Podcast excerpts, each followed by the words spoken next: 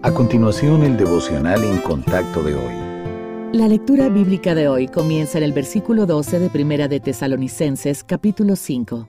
Os rogamos, hermanos, que reconozcáis a los que trabajan entre vosotros y os presiden en el Señor y os amonestan, y que los tengáis en mucha estima y amor por causa de su obra. Tened paz entre vosotros. También os rogamos, hermanos, que amonestéis a los ociosos, que alentéis a los de poco ánimo, que sostengáis a los débiles, que seáis pacientes para con todos. Mirad que ninguno pague a otro mal por mal.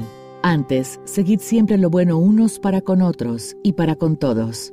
Es interesante que los mandamientos en el versículo 14 del pasaje de hoy no están dirigidos a los líderes de la iglesia, sino a los hermanos, un término que se usa para referirse a otros cristianos.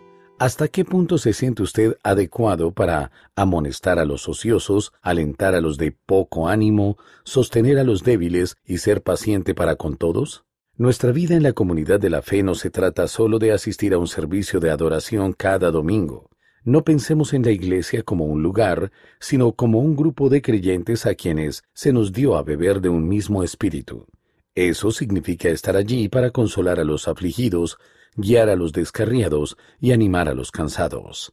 Para lograrlo, debemos estar dispuestos a escuchar. Es fácil dar una respuesta rápida antes de entender la situación de alguien, pero dado que el problema externo puede ser solo un síntoma de una lucha espiritual interna, es prudente ser paciente. Cuando a otros se les da la oportunidad de compartir, podemos discernir mejor cómo quiere Dios que respondamos.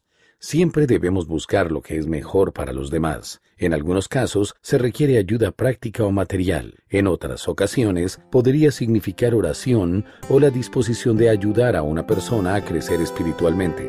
Pídale al Espíritu Santo que le muestre cuál es su papel.